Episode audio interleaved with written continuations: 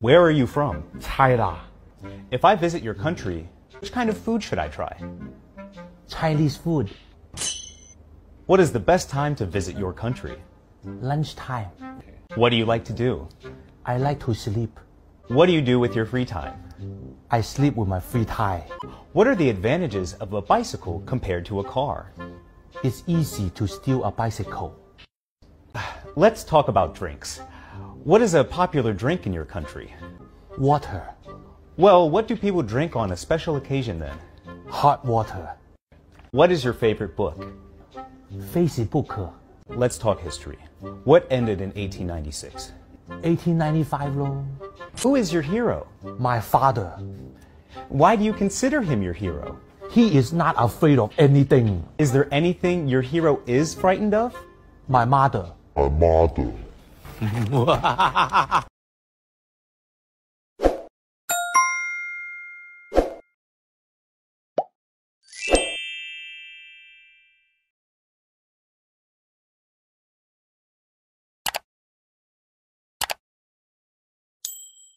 哎，今天是二零二二年的二月十四号，情人节。芊芊你好，威廉好，大家好。首先得祝你情人节快乐啊！这个情人节没什么好祝福的，情人节应该是怎么问候啊？我觉得情人之间就应该就是找你的亲人祝贺。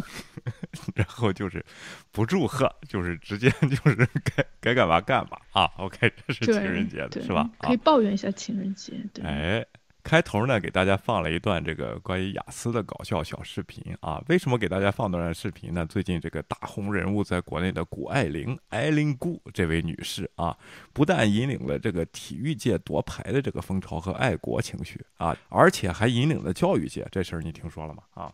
我看过他几次什么专访什么之类的，好像大多多少少有点知道他曾经参加过什么补习班什么乱七八糟的。对的嗯啊，而且呢，这个这个事情呢，好几方面结合啊，还开启了一个热潮呢，就是认亲啊，都跟谷爱凌啊，她包括她的亲戚还有她家里啊，就开始都都认识啊，就是说我认识这个人，就开始在朋友圈上发出来一些旧照，包括他们都开始蹭了，是吗？哎，他这是当然，这个咱也不能说人家蹭啊。安迪沃霍还说过，每个人都有十五分钟的这个出名的机会啊。每个人现在社交媒体就是鼓励这些事情嘛，那就开始了啊。比如说和这个，咱先说不说谷爱凌，谷爱凌她妈妈和她姥姥和她姥爷的工作单位的一些人就开始开表彰大会。你看，我们优秀员工谷爱凌她妈，然后谷爱凌的姥姥啊，谷爱凌的姥爷啊，然后是我们这儿什么一个机构的人，我们作为这个机构的人呢，应该感到骄傲。这样的事情啊，就屡屡发生。估计都啊会加退休工资。哎，不知道这 可能发纪念品啊，这个不知道啊。OK，另外呢，还有人在网上说他是谷爱凌的同学啊，有好多这样的帖子啊。人家一问他，你们也在旧金山上学吗？啊，说不是，是在海淀上的学。天天就是你刚才说的这个奥林匹克数学补习班，他们那时候是他的同学。好像对这个事情也的确直言不讳说了一下。是的啊，然后呢，现在就出现了一个问题，因为他在教育这个领域他发声嘛，又这么优秀，是吧？大家都以为他说的话呢是这个金戈铁律，或者是呢叫什么呢？叫哎，你看人家孩子怎么培养的？你看人家他妈妈啊，除了这个中国式的虎妈教育这一点以外，还有啊，他说学习最重要的是睡觉，一天至少睡十个小时。另外呢，他妈妈说啊，在中国补习十天的这个奥数，相当于美国学习一年啊，这是他们两个的结论啊。哎，然后咱们这个官媒啊，这个就可能这两点呢都引起了一些矛盾的这个东西，就关门就出来开始这个正视听啊。然后呢，当然关于说一些这些成功学的理论，大家仁者见仁，智者见智啊，基本上都是些励志型的啊。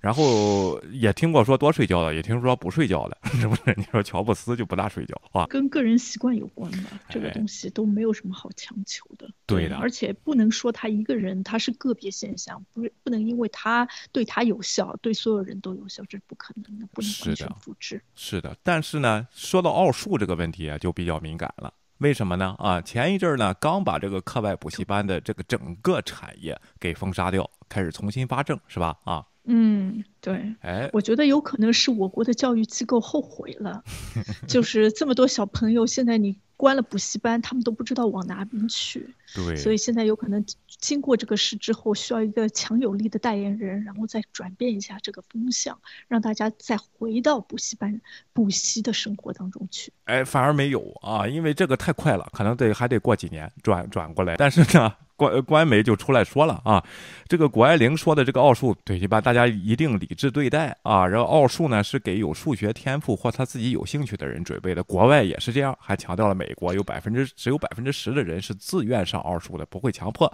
所以说大家呢啊，那意思就是不要只听谷爱凌的，她成功不一定你成功，而且呢她有这个需求你不一定有啊。所以说呢又开始要理性化处理这个事情。那网民的评论就是说，我们怎么分得清理理性不理？性，你高考这么难啊？有我们就算不去课外补习班，你学校也偷偷的交微积分啊。所以说呢，就这就很难做了啊。然后咱们。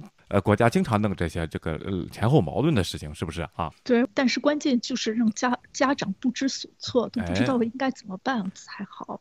但你说什么改变过来啊？就是改变过去，好像时间比较要比较久。但是当时改变过过来的时候，才需要一天半。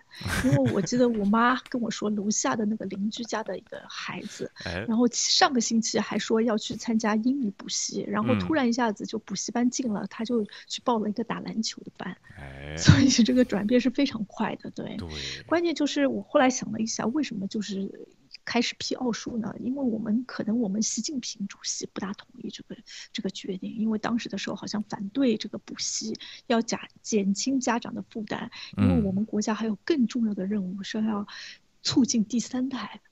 所以这个人口问题是最关键的，全让这个小朋友参加补习班了，然后家长又又不愿意生孩子了，所以这个比较比较严重。对对，又得又得这个陪着是吧？还得帮忙解方程，然后都挺难的。然后太难了，谷爱凌从头学起，对，时间生孩子。对，你看这个谷爱凌同学呢。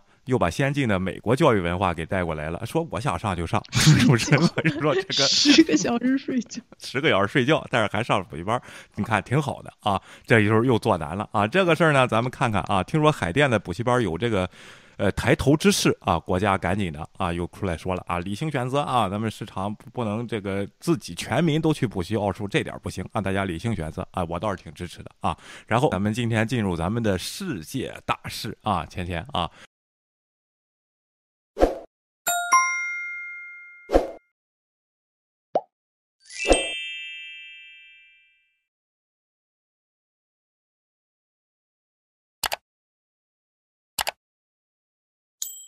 乌克兰最近成了众矢之的和这个大家关注的地方。对，乌克兰一直就是最重要的一个一个地方。然后最近就是报道也挺多的。然后前段时间好像说各国政府都要求他们，在就是乌克兰的那些公民都尽快的回去。哎，就觉得这个战争好像一触即发。然后最近几天好像是白俄罗斯和俄罗斯的就是战机。好像已经比较靠近了乌克兰这边，然后又发出了这种战争的信号，所以这个危机正在正在增加。好像就是包括马克龙或者是德国政府，他的外交部长前一段时间好像去了一次白俄罗斯，好像没有取得特别大的进展。哎，然后呢，美国这个拜登呢，啊，政府呢，通过他的情报机构呢，然后对外宣布啊，这个战争可能很快爆发，可能在星期三，也就是二月十六号就。这个俄罗斯就会进攻乌克兰啊，而俄罗斯的这个国内媒体呢，他说我们没有进攻计划，还在不承认。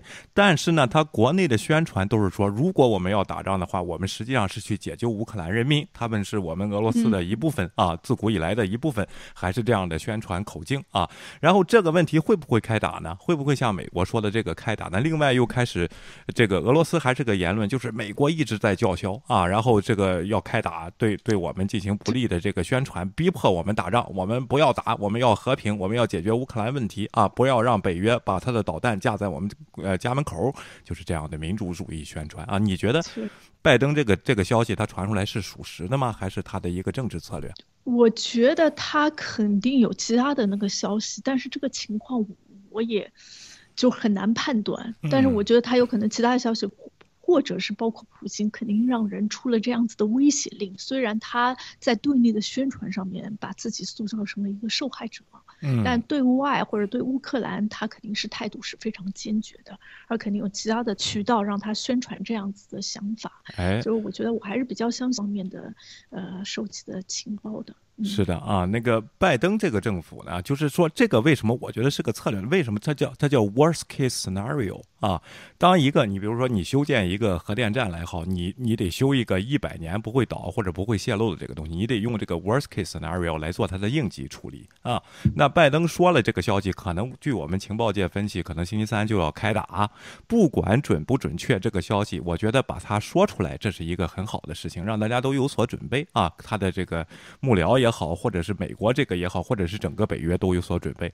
那 G 七啊，就是七国集团，欧洲的也说了，如果这个俄罗斯进中呃进攻呢，会会造成一个惨重的代价。另外，制裁呢也会非常的猛烈。嗯，对他们已经已已经把最坏的结果告诉普京了，对然后让普京自己来衡量。对，我就觉得对普京面前也是一个难题，但哎是互相好像都有所牵制，有所难题。包括德国这方面，其实这个决策下来也非常的难。然后德国这方面还是对那个 Scholz 的上次访美的那个表现比较失望，就觉得嗯不管怎么样，你应该表态一下。嗯，但不管你是支持美国更多一点，还是你理解俄罗斯更多一点，你应该就是怎么样也要说一下自己的态度，不是这种模棱两可，大家都没有办法猜测，也不太清楚你到底立场在哪边。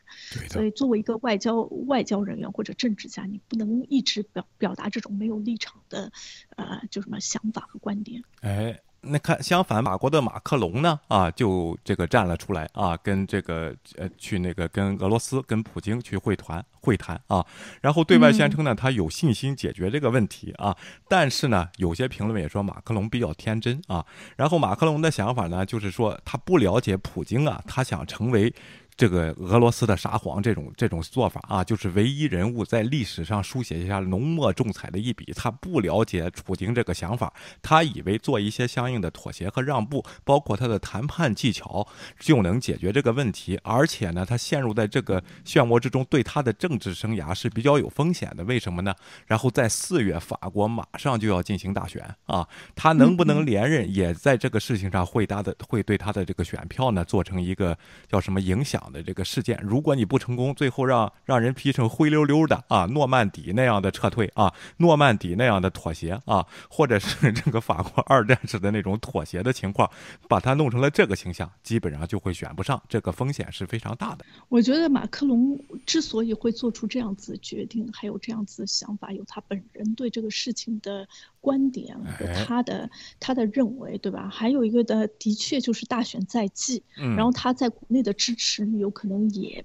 面临一点的挑战，因为现在德国呃就是法国那边极右嗯。情况也蛮严重的，特别嗯。是上个周末，嗯。好像受到了加拿大那些卡车司机的影响，哎。同样的事情也在法国发生了，然后在嗯巴黎，然后当时还出出动了非常多的警察，然后喷射了那种橡皮子弹和烟雾弹，嗯所以催泪弹。法国这边就是。极右的组织也挺那个的，对他是一个对他大选最后的结果，他当然想要连任，嗯，然后所以他也想要，这对他的是一个挑战，但是对他也是一个机会。所以如果在这个事事情上，当在德国并不怎么样强有力的表态的时候，嗯德国刚刚当选，所以有很多地方他都摸不清。但是对马克龙来说，对于就是欧洲另外一个比较强大的国家来说，嗯马克龙完全是有资格、有这个义务，在这个情况之下做一些带头的、领头的作用。更何况他一直法国和俄罗斯的关系比较好。然后他的观点呢，我就觉得他的观点，他觉得这个问题是在北约，他承认普京这个这个观点，他觉得就是北约的成立就是因为当时有这个。好像是华约的成立，嗯。因为就是为了对抗苏联，但是苏联已经倒台了，那嗯你其实北约存在的必要性也没有，而且越来越多其他的国家或者是东欧的一些那些国家呢加入北约，的确从一定程度上，俄罗斯觉得自己被孤立了，嗯，然后这种孤立感，呃，让俄罗斯让普京觉得非常的不舒服，所以马克龙想要找的途径是欧洲能寻求。另外一种安全的那哎种和平共处相当于一个折中的一个嗯方案啊，就是在北约里边再建一个安全区，让普京呢，然后觉得没有危险啊，我们不是要逼迫你啊，相当于把包括乌克兰这个安全区缩小，就就等于是在对俄罗斯来说，我把这个北约的安全区缩小，这是他提供的这个叫什么折中的理论啊。同时，咱们也看到，真的是这个法国和德国之间在这个欧盟谁领头的这个地方是有竞争的啊。马克龙如果成成功的话，他就可以借这个方案成功，就是说服其他的欧洲领导人，那等于就是说北约是听法国的了啊。这也是他竞选策略这个赌博的一个胜算的一个地方。如果他胜了啊，是不是？这是他赌注的一方面啊。对对，呃相比相比德国总统来说，马克龙肯定这五年就是积累大比较多的一些经验。虽然嗯他表现我觉得也一般，嗯就是在默克尔跟默克尔相比的话，默克尔主要做一些决定权的事情。嗯，然后欧盟好像就德国一方面的影影响力更大一些，但是我觉得巴黎、巴黎或者法国肯定会把握这次机会。然后我要看一下马克龙，也比较不知道他在国内的个情况怎么样。之前我那些法国朋友还是非常支持他的，但是我现在哎不太清楚是怎么样一个想法。但是他现在这个想法其实可以代表一些就是欧洲的这个中产阶级的一些想法，嗯就四十几岁的人，大家都觉得有这样子的感觉。从一定方面上，欧盟好像也想要尽脱，尽量的摆脱一些美国对它的比较重大的影响力。是的啊，而且乌克兰这边呢，今天也有妥协的迹象啊。那意思就是说，我们不申请，我们撤回北约的这个申请啊。然后他们觉得这样呢，会使俄罗斯这个撤军起码不会升级的这么快啊。这边做出了一定的让步，但是呢啊，也有人觉得普京的实际目的根本就不是你乌克兰要不要进入北约的这个问题啊。然后这个申请，因为北约那边也没有什么可让步的，一北来本来也没有让乌克兰去加入啊。然后这个东西，所以说呢，乌克兰这边呢啊，他也是想免战的，但是我看民众呢做好了准备，各种民兵啊什么的都上了。非常有经验。我现在觉得普京的嗯目的可能是要解散北约。这一点那估计就得打了啊！如果是真是这样的话啊对，OK，他们有可能希望建立一个就是其他的新的一个一个安全区域，嗯然后让苏联呃让俄罗斯也进入，然后跟其他的国家在一起，有可能是哦这样子一个想法。哎，如果是这样的话，咱看看这个世界的政治格局会不会因这因为这个事情而改变啊？地缘政治又变了啊，然后又圈儿又大了。实际上缩北约缩小，圈儿变大啊，可不可以啊？这个还是一个挺引人入胜的一个话题，咱们慢慢看啊。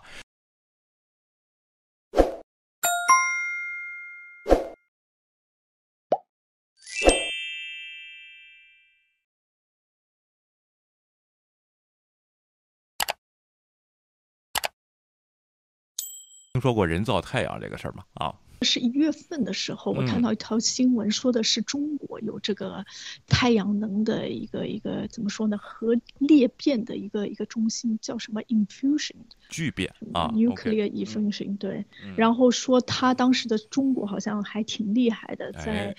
呃让让在十十七分钟之内，然嗯后就是发，就是发出的那个能量是五倍的太阳能。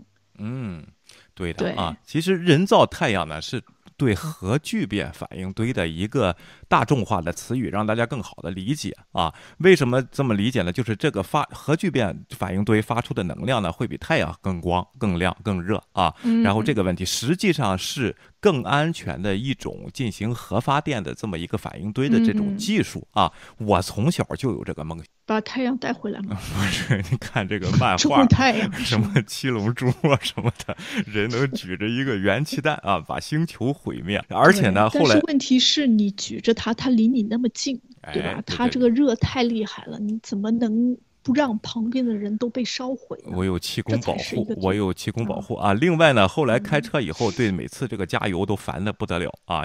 我就想，为什么没有核能汽车？我还因为这事儿呢，特别问过我大学的老师啊。这个老师说呢啊，如果你真的现在的技术真有核能汽车啊，人都变成怪兽了，就是辐射的都都辐射太厉害了，变变嗯变成怪兽了。而这个核聚变反应堆，因为现在的技术都是裂变的嘛，包括原子弹啊，也都是裂变的技术的啊。一个是辐射高，再一个效率低啊。聚变呢就会解决这两个问题。那中国这边首先发展，现在已经成功研制了利有五倍太阳的啊热量的单位时间内啊这么一个这个反应堆，就是强度是五倍太阳啊。而英国出了一个十倍的，呃，就是说项目基本上就已经超越了那个技术了，也是个核聚变反应堆啊。你老公有没有参与这个项目啊？我老公没有参与这个项目，但是我的确问他，你知道这个事情吗？然后他当时对中国的不是怎么样，嗯，他因为他不大相信，然后还有个事情，他说你就是想要，问题就是你自己投入的能量让这个聚变发生，哎，然后有可能你的投投入的能量还不如你到后来产出的这个能量，嗯，就是有可能你投入了十倍的太阳能，太阳跟太阳一样的能量出来，出来只有五倍的太阳。哎，然后再加上对中国这方面的报道，好像我看了，除了国内，还有一些外国的一些小报的报道，好像其他的报道都没有特别大的那个。当时中国炒作的很厉害，嗯，但这次就是英国炒作，它好像时间比较短，才短短五秒钟，因为这个能量好像太大，然后太热，然后它如果时间超长的话，整个所有的设备和机器都得被烧毁，哎，对，所以他就没有。现在这也是一个难题，你怎么能？聚集怎么能承担更长时间发热才是个问题？好像现在这一次产出的能量，好像是可以让一个六十瓦的灯泡烧十一天，就是让它亮十一个小时还是十一天，我忘了具体。就是但是觉得这是一个里程碑式式的事件。我现在相比的话，中国是产生了热能，但是它是产生了一个电能，所以好像这样子看的话，就是。欧洲，然后包括英国这方面，好像这个这个实验更成熟一些。这么说，暂时就是说，哎，又超越回来一点儿啊。然后实际上，但实际应用呢，还没到那个时候。就什么时候咱能开上核核聚变小反应堆汽车啊？然后放上这个电池，五十年不用加油呢啊？还没到那个时候，早呢啊！然后今生能看见就行啊！然后这个这个问题，估计那时候车也就是就送给你，只买电池就行了，知道吗？OK，好的啊。到时的时候人估计都能飞了。哎，对的，哎，因为这个能源是问题，咱们手机一百年不用充电，你说多好？然后这样东西都是这样的啊。好的，咱们看看这个科技发展的这方面啊。前天最近这个瑞士啊，好像有一点反社会这个风潮而进啊，政府决定自助传统的纸质媒体啊，你。那边进，你对这个事儿是怎么看的啊？你先给大家介绍一下啊。二零去年的时候，去年夏天的时候，议会呃，就是瑞士的议会呢，通过了一项草案，然后这项草案呢，就是给瑞士的一些媒体呢，提供大概一点五亿瑞士法郎这样的经济的援助。他们的原因呢，是因为就是受到了一些新的媒体的挑战，这些传统媒体呢，就收入巨巨降，然后造成了很多人失业，甚至他们。呃，然后才必须得关闭这样子的一个情况。但是呢，从一定方面呢，就是觉得瑞士这个媒体非常的重要，因为他们有助于，或者是他们对瑞士实行他们的民主政策是非常有帮助的。而且呢，他们想要从一定程度上避免这个阴谋论的传播，因为没有了就是比较多的资金的话，他们就不需要为了就是吸收呃吸引一些人的关注宣宣传阴谋论。哎，阴谋论吸引更多的人能有广告，是不是啊？然后这个。你报真实的新闻比较无聊，人就没人看，然后就拿不到这份钱，导致失业啊。然后还但是呢，又反对的声音，反对的声音就觉得，哎，你们这些媒体本来钱就挺多的，然后你们本来还有其他的收入，不需要这方面额外的支出。另外一个原因呢，他又觉得就是这呃，一旦一旦媒体收了政府的钱，他们就不会再作为就是在对政府提出反对的意见。哎。其实是维护言论自由这方面，只不过言论自由是我应该阴阴谋论去挣钱，还是我那就算这样，我拿不拿政府的钱啊？是不是这个是还挺有意思的一个话题啊？你看，政府只要拨款，还想做点好事儿，抵抗阴谋论的时候，关于这个言论是多么敏感的话题，都要进行全民公投啊！那最后公投的结果是什么呢？啊？公投的结果现在还不知道，因为是昨天才刚公投的。但是公投之前大概是一半一半，百分之五十支持，百分之五十反对，所以还蛮有看点的。然后在瑞士各处都是这种海报，然后同时时间就是在同一个地点有一方支持的一方是不反对的，就嗯还挺、挺有意思的。对，哎，是，咱们就看一看，真正的如果是高效的这种全民民主的方式，政府直接参与媒体的方式，会不会得到大家的认可啊？但是确实还要对抗阴阴谋论的这些危害啊。这个瑞士这边先开始了啊，然后咱们看一下这个事情是非常有看点的啊。好，下边咱进入美国这边啊，川普派这边最近又有麻烦了啊，咱们这个家喻户晓的人物，自带喜感的朱老朱利安尼最近又被传唤了，不知道他会具体透露什么细节，嗯。好嗯，像现在还在讨论当中。对，但是大家有的就是对朱利安尼期望还挺大的，然后觉得他好像私下就是能已经表态，就是已嗯经开打开这扇门，所以就是了解当时就是一月六号国会山事件的更多细节是会有帮助的。是的啊，这里边呢，咱们看到了啊，然后川普传唤的这些人，就传呼传唤关于一一月六号这个暴乱这个事情的啊，调查委员会传唤了他的这个幕僚，这里三种人啊，有三种表现，还挺好玩的啊。第一就是班农这边死扛着啊，怎么也不上的，是不是啊？然后现在面临这个刑事的藐视法庭啊，这个起诉啊，然后就还有呢，就是偷偷已经去了，比如说这个彭斯的幕僚长和这个 Bill Barr 啊，但是谁也不知道，不说啊。然后还有呢，就是朱利安尼这种啊，什么事儿在他身上，反正没有不是新闻的啊。在谈条件，其实是现在啊，倩倩，你觉得他会谈什么条件？我估计他会首先要求自己的律师证 之类的。我觉得，然后接下来有可能就是一点点小的，但我觉得他不大会就是谈钱在这方面，有可能更多的是什么赦免啊、什么之类的。对的他肯定宽。这是他唯一的这个机会了啊！再不好好利用，说不定就进去了啊！所以说，这个因为川普那边也不待见他，现在啊是这个问题。所以说呢，咱们之前给大家说的，肯定有人会 turn 啊。这个朱利安尼为什么对他抱大期望呢？就是他是做当叛徒的一个最佳人选。对，但是你把朱利安尼不要逼得太紧，我觉得嗯他也是没有办法。哎而且就是他应该很了解川普，川普这个人，真正别人在困难的时候，他是一脚把人家踹的，是的，他也不可能去对他伸出救援之手，所以他嗯只能靠自己了。好，朱老，咱们看你的了啊。OK，你怎么做？我觉得大家都不会谴责你。当叛徒就当叛徒，挺好的。为了美美国民主的这个恢复，你到时候可说不定还能翻身啊，赦免一下。但是啊，可能就是一个那种嘲笑型的人物了啊，就是到哪儿被人嘲笑，但也是名人啊，看看他怎么选择嘛啊。